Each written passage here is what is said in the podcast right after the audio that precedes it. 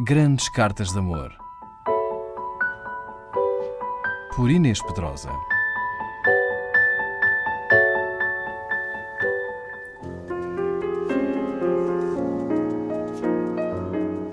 Toda a literatura é uma intensa carta de amor.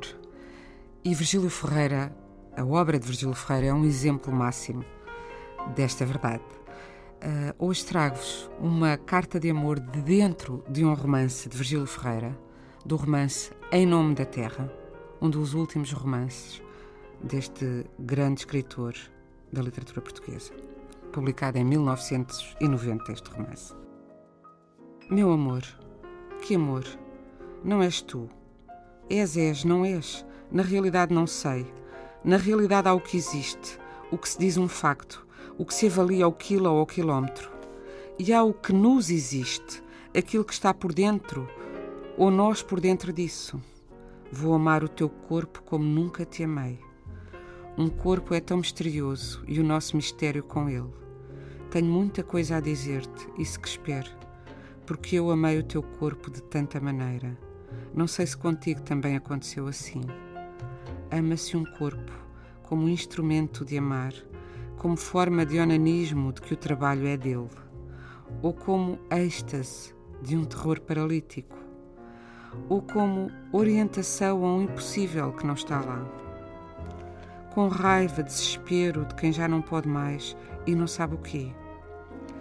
Como avidez insuportável, não de o ter tido na mão, porque o podemos ter nela sofregamente, boca, seios, o volume quente harmonioso da anca, e tudo esmagar até à fúria, ter o que aí se procura e o que é que lá está, mas não o que está atrás disso. E é justamente o que se procura, e se não sabe o que é, nem jamais poderemos atingir.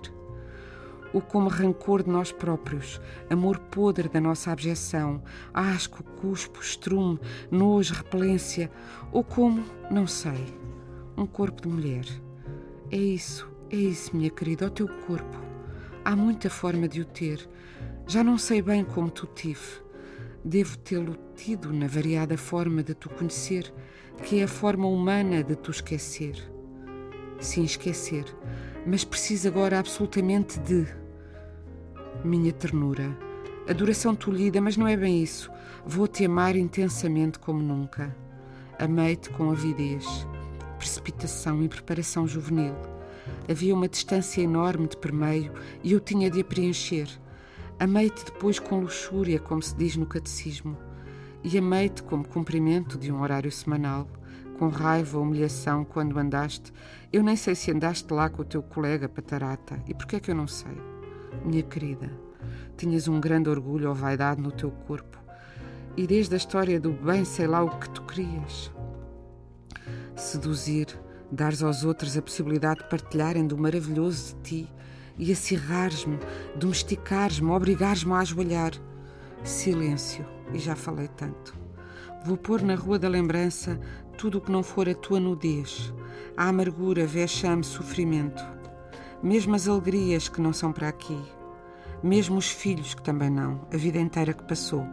Preciso tanto de te amar. E como te vou amar? Não sei. Vou-te amar no infinito da tua perfeição.